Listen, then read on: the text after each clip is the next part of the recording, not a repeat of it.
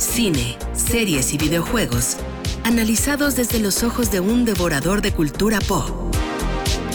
Jueves de Palomitas con Julio César Lanzagorta en Trion Live. 11 de la mañana y 45 minutos es jueves de Palomitas y le damos la bienvenida a Julio César Lanzagorta. ¿Cómo estás, Julio? ¿Qué pasó, señor? ¿Cómo estás? ¿Cómo está la gente ahí en León? Espero que muy bien. Espero que ya estén pues eh, con las medidas de seguridad igual, tratando de resguardarse un poquito, la gente que ya está vacunada, que no baje la guardia, porque híjole, está cañón, ¿no? Sí, ya, no ya, sabes cómo se comporta esto. No, luego que la variante Delta y que la Delta. Plus, y, híjole, no manches. Pero Sí, así ya se pensaba todo este asunto. ¿Cómo estás? ¿Todo bien? Bien, gracias. Ya listo para escuchar las recomendaciones que nos haces cada jueves en cine, series, videojuegos, etcétera. El mundo, el mundo del entretenimiento. 20 años de la franquicia de Rápido y Furioso. Hace Ya 20 años. Comenzaron robándose autoestéreos, Sí. televisiones y todo eso y arrancones y ahorita, ¿por qué no subimos al espacio en un automóvil modificado con cinta duct tape? O sea, con una duct tape, no sé. No sé, ha- han pasado tantas cosas por esa franquicia. La verdad no le fue tan mal en cuanto a reseñas, por lo menos en Rotten Tomatoes. Los, los este, críticos especializados dicen que, pues, que realmente no está tan mal. ¿eh? O sea, la, la estrenaron ayer en México. La película todavía no hay un score de audiencias fuertes en Rotten Tomatoes porque la estrenan apenas en, en Rápidos y Furiosos mañana en Estados Unidos. Ok. Y este, pero pues no le está yendo tan mal, fíjate. No, es, es una cosa que debería de desgastarse, pero yo la comparo con Shakira, ¿no? ¿Por qué? Porque empieza de una forma y termina a lo mejor para algunos cayéndoles mal y evolucionando de otra, pero sigue pegando. A fin de cuentas creo que es eso, ¿no? O sea, eh, la, la neta, Rápidos y Furiosos es el reggaetón del cine, seamos sinceros, la neta. Sí. Pero, pero lo que han hecho como franquicia eh, no se puede decir tan fácil, ¿eh? Y no creo que sea un producto basura cuando estamos hablando de que este tipo de cosas son necesarias para que el cine sobreviva. Sí. Creo que es, creo que es un muy buen ejercicio. Es la eso. parte más comercial del cine, ¿no? Es la parte. Bueno, no nos vayamos tan lejos. ¿Cómo ha salido de la pantalla esta cultura y, su, y tú lo has visto? ¿Cómo ha crecido a partir del nacimiento de esta, de esta franquicia? ¿Cómo ha incrementado la cultura del tuneo de los, de los coches, ¿no? Toda esta Del situación de, arrancón, tan del arrancón, del, del, del- del cara audio. Bueno, todo lo que se ha derivia- derivado de esta película también. Sí, claro, ¿no? Ha, sido- ha sido una cosa impresionante, ¿no? Y si tomamos en cuenta que el 2001, este, cuando salió la primera parte, está todo el mundo paniqueado, ¿no? Por lo que acaba de pasar a las Torres Gemelas y todo eso. Este, fue como algo diferente, ¿no? Algo que pues, pensó que, yo, yo pienso que todavía era pensada como una película de los 90, ¿no? O sea, porque hubo una, hubo una racha en la, Ma- Matrix cortó todo, ¿no? Matrix fue de Matrix para atrás y de Matrix para adelante, según mi perspectiva.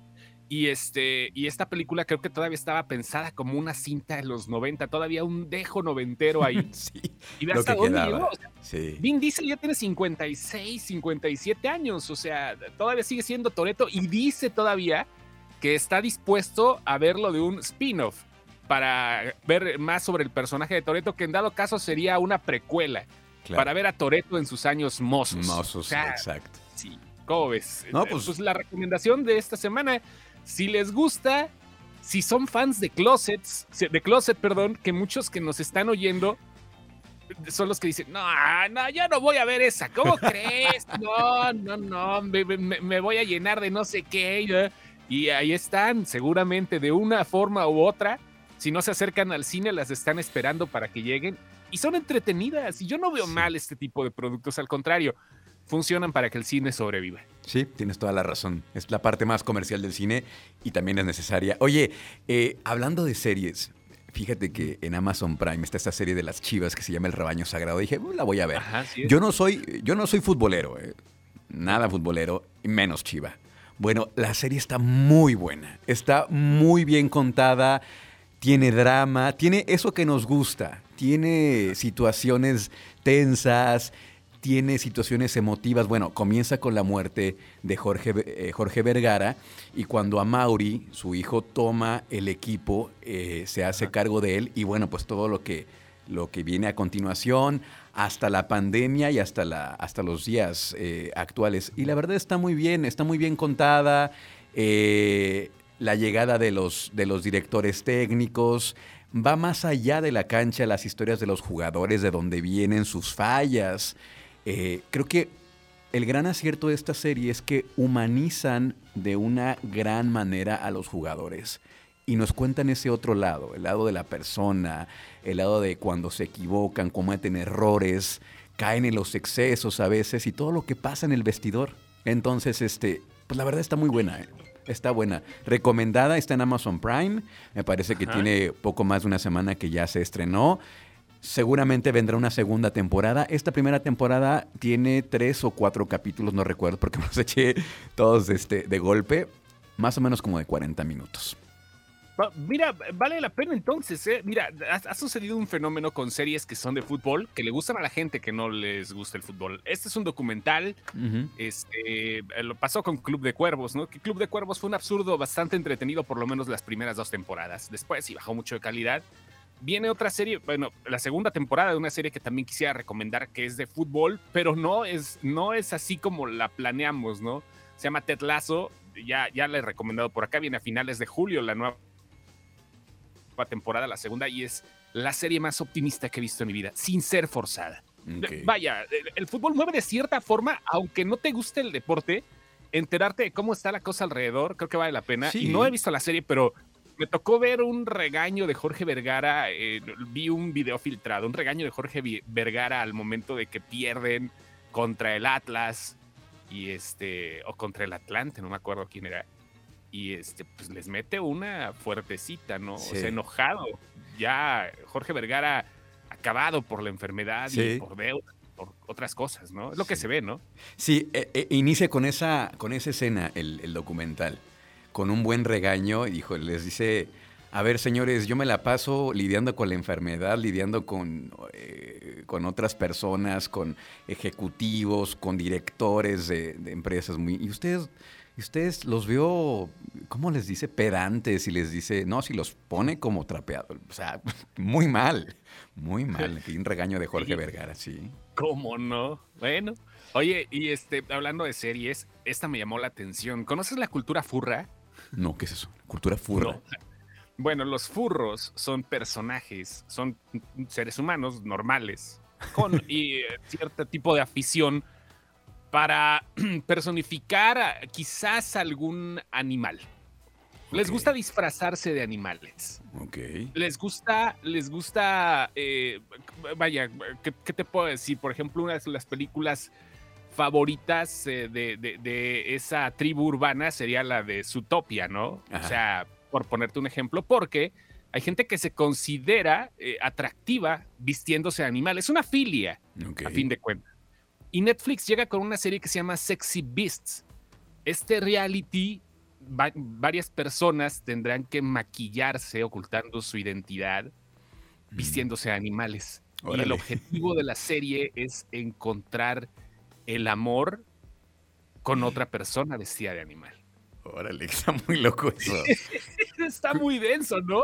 Está muy denso. Parece, parece como si lo hubiera sacado de Rick and Morty. O sea, no, no manches. La serie se estrena el 21 de julio, se llama Sexy Beasts. Ok. Y yo creo que es polémico, ¿no? Pero, pero por aquellos que quieran ver, si la, gente se, la, la, gente le fascinó el documental del tipo que se enamora del pulpo, técnicamente, ¿no? Yo creo que pues por ahí va, ¿no? Por ahí va, sí, es, va a ser muy, muy, muy bizarro ver ahí un, un amorío entre un águila y una pantera, o no sé. Un delfín, no sé, no manches, un delfín, un castor. Vale la pena, o sea, lo que pasa es que, ¿sabes qué onda? Un furro, digo, o sea, a lo mejor se viste, ¿no?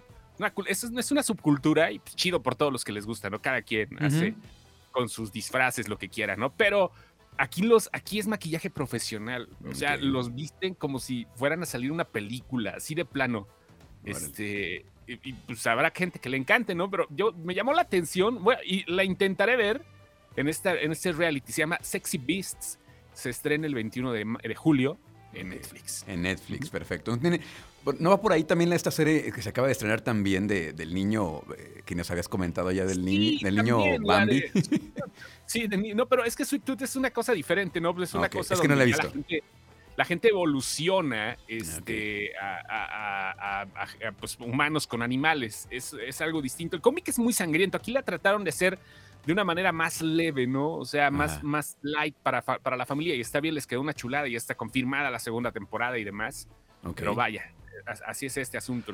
La, serie de los furros se llamará Sexy Beasts y llega a Netflix, repito, 21 de julio. Ahorita me imagino a la gente, ¿no? Ay, qué cosas. ¿Cuándo dijo? 21 de julio.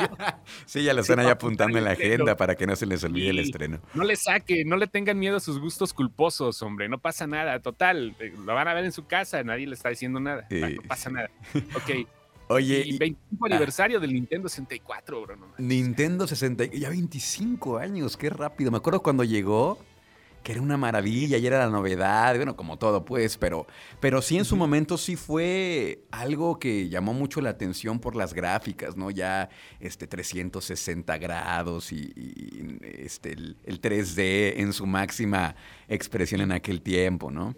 Si no hubiese sido por el PlayStation, que realmente fue la revolución del momento, híjole, pero vaya, Nintendo 64 es una consola que realmente sí revolucionó los gráficos en 64 bits. Este, eh, eh, de hecho, eh, siguieron con el cartucho como era la primera.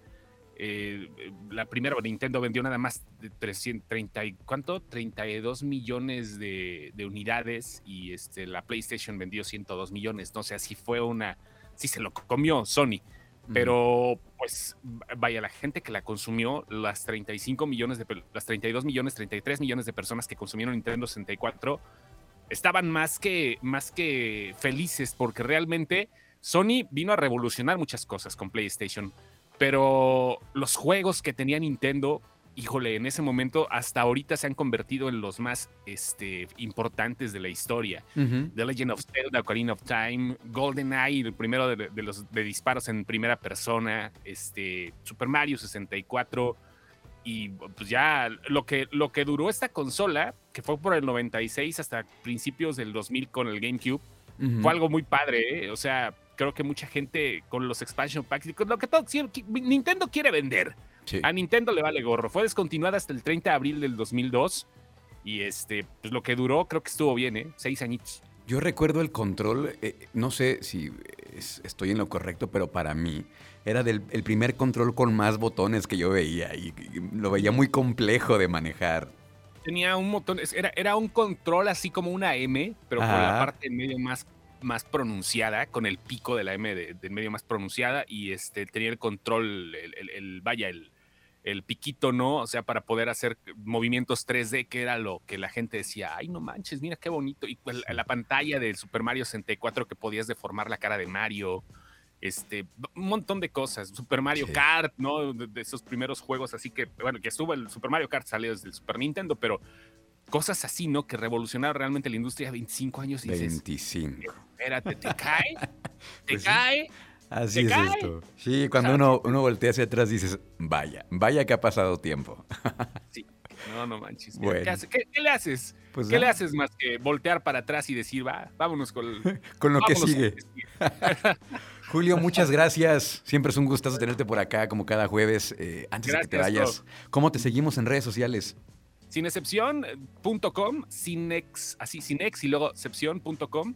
Luego, eh, igual sin tweets ah, en Twitter y eh, diagonal sin excepción en Facebook. Ahí estamos. Ayer entrevistamos al otro ganador del Oscar, que son un montón, y este, el, encargado de sonido de Sound of Metal, el, otro de los que ganó. Este, y pues estuvo muy interesante, muy, muy buena la entrevista, muchas preguntas del público y todo eso. Pues igual si la quieren ver o la quieren escuchar al rato en Spotify, este, también búsquenos ahí en, Sin Excepción, Spotify, Apple Podcast, en Podbean, en lo que sea. Ahí estamos. Donde quieran. Ya está. Muchas gracias, Julio. Un abrazo. Abrazo. Gracias. Abrazo grande. Escucha. Escucha. Trión. Sé diferente.